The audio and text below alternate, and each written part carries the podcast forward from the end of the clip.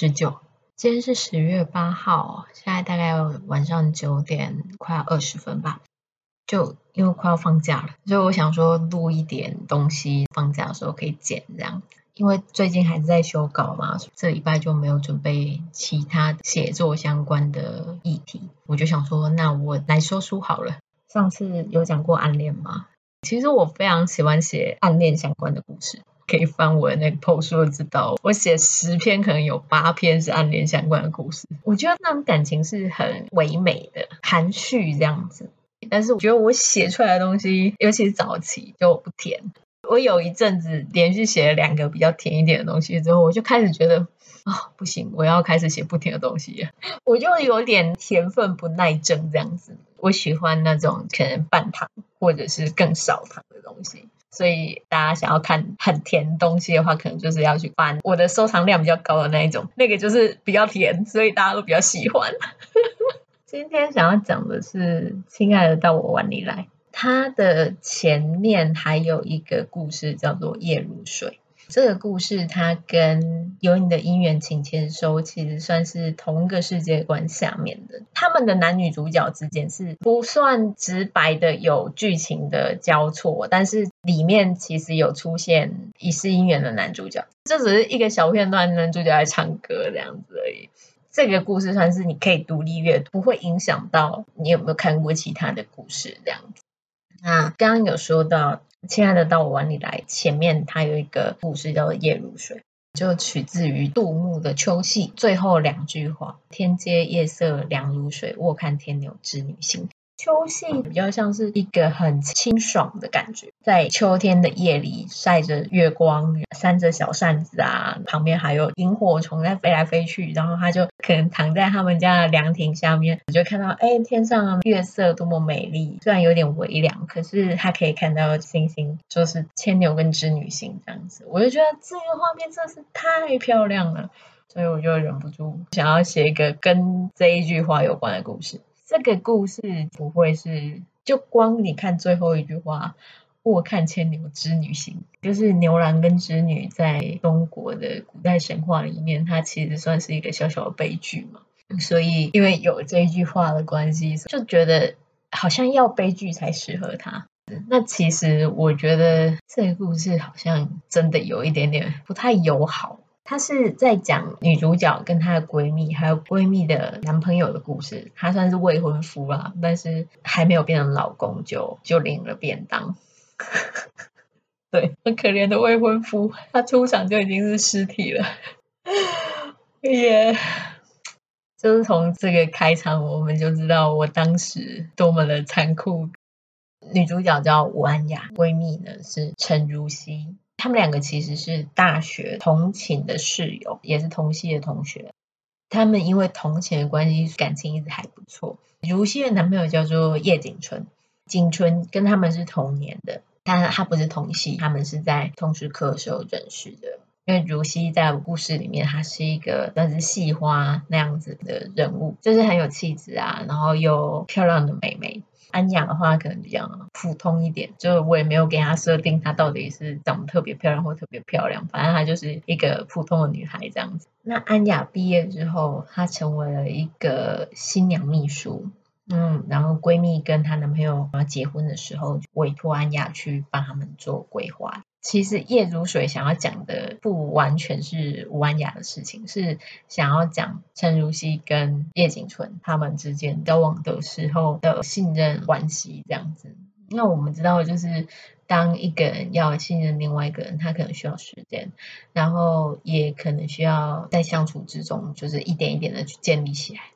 那有时候我们就会不相信说人性这件事情，就会想说我要去测试人性这样。景春就是去干这件事情的那个人，他就是想要去测试人性，他想要去从女朋友的嫉妒心里面去感受到说，他其实是爱我的这样子。嗯，谈恋爱的时候，有的时候就脑波会比较弱一点嘛。我们间接我们可以发现，他们两个真的是热恋中，然后两个人脑波都有点弱。他去破坏了如熙对他的信任感，他们也走到结婚的阶段的。可是景纯跟安雅之间，因为他们两个也算是好朋友，然后反正就他们三个都是好朋友。然后但是一个男生跟一个女生的好朋友关系，就是会有一种令人遐想的空间在啊。那如熙也是一个普通的女孩子，他们三个就有一点点小小的三角关系。由于安雅她本身没有男朋友的关系，就有那个空间可以操作这样子。啊，就算她有男朋友，还是可以操作，没有啦。总之，总之呢，夜如水就是在讲这三个人之间的关系，然后还在讲信任这件事情。在那个故事里面呢，安雅为了要挽回如熙的友情，所以她找了一个人来假装是她的男朋友，非常古老的做法嘛，我们大家都在各种影视里面看过了。所以她跟这个男生之间应该理论上要有一些化学关系吧？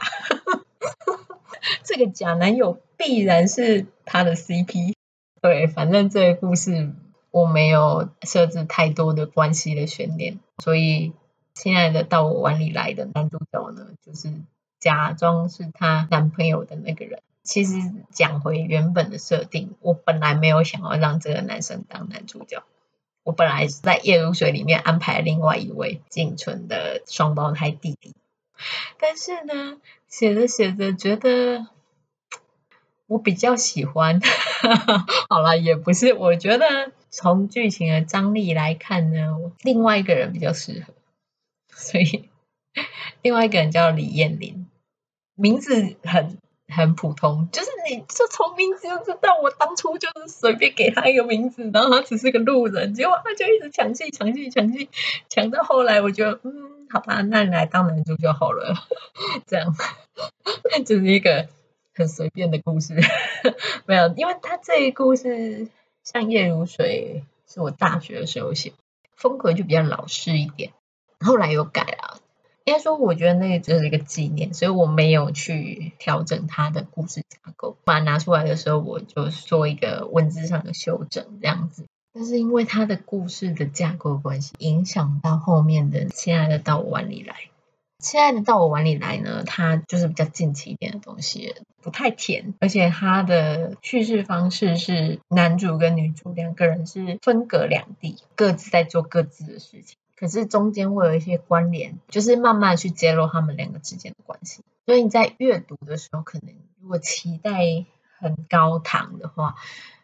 就可能又会失望。当初安雅找李艳玲当自己的假男友的时候呢，其实那个提议是李艳玲提出来的，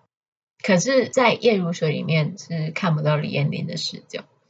他做了很多事情都是对女主是有好处，他有点类似守护者的感觉，就是守护在旁边，女主对他也不是完全没有感觉，但是他们两个之间就是有一点点小小的点没有办法突破。为什么会出现这样的距离？其实是李彦霖自己造成。所以这一个故事就是想要去圆中间他们两个之间的那些看起来有点合理，可是事实上去讲又有点矛盾的东西。所以那时候才会觉得说，哎，李艳玲他是一个有故事的人，他的作为也有一点矛盾。然后我想要把这个，哎，就是看起来有点矛盾的东西把它写出来。他不完全只是一个守护者。他所作所为都是有一个内在的逻辑，那那要支撑他这个内在逻辑，他可能必须要是什么样的人？这样子，我在思考这个故事要怎么写的时候，是从李艳玲的人去出发，去推回来，他应该是个什么样的人，然后他为什么会做这样的事情，最后才完成这个故事。对我来说，他很可爱，就是这个故事的原名是《皮诺丘》。我们，大家知道皮诺丘是个爱说谎的小孩，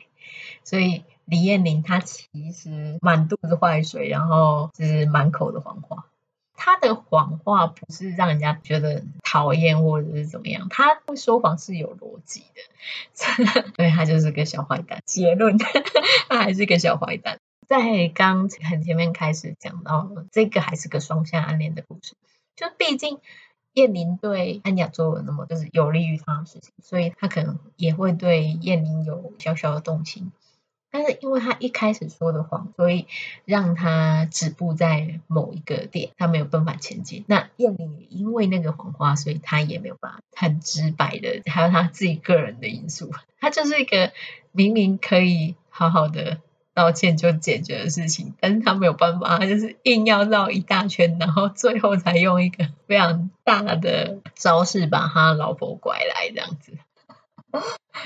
讲白了，很简单的故事啦，但是就是很简单的呃双向暗恋，然后里面有一些剧情，然后也有一些甜的部分，好歹可能也有三分左右的糖吧。这个故事我觉得运气还不错，就是在嗯完成的时候，刚好 POPO 站上有一个完本奖励计划的活动，就是你只要在某一个时间段里面完稿在哦十万还是八万字内的故事都可以参赛啊，反正就是直接投，然后那个他们就会去挑。那如果得奖的人呢，他可以把那一本书给印出来。就是由站上协助，然后帮你把那本书印出来。所以我那时候得奖的时候超开心的，想说哇，我终于可以拿到自己的实体书了。对，反正后来哦，因为他的活动规定关系，就是必须要把三分之一的内文转为收费的章节，所以这一篇后来才有收费的部分。虽然书是没有出版了，但是真的拿到自己的实体书的时候，还是会有一种兴奋感，觉得哇。他现在可能就只能躺在我家的书柜里面。我现在不太喜欢实体书，应该说，我觉得它可能有点占空间。我个人在阅读的时候，我是喜欢用电子书的人，但它是一个很好的纪念品。我觉得，如果你是一个喜欢看双向暗恋，不排斥有剧情的，然后男主角有一点猫系的啊，那其实可以来看一下这一篇。我觉得，即便你。夜如水也可以看得懂，亲爱的到我碗里来。今天大概就先讲到这里，大家晚安。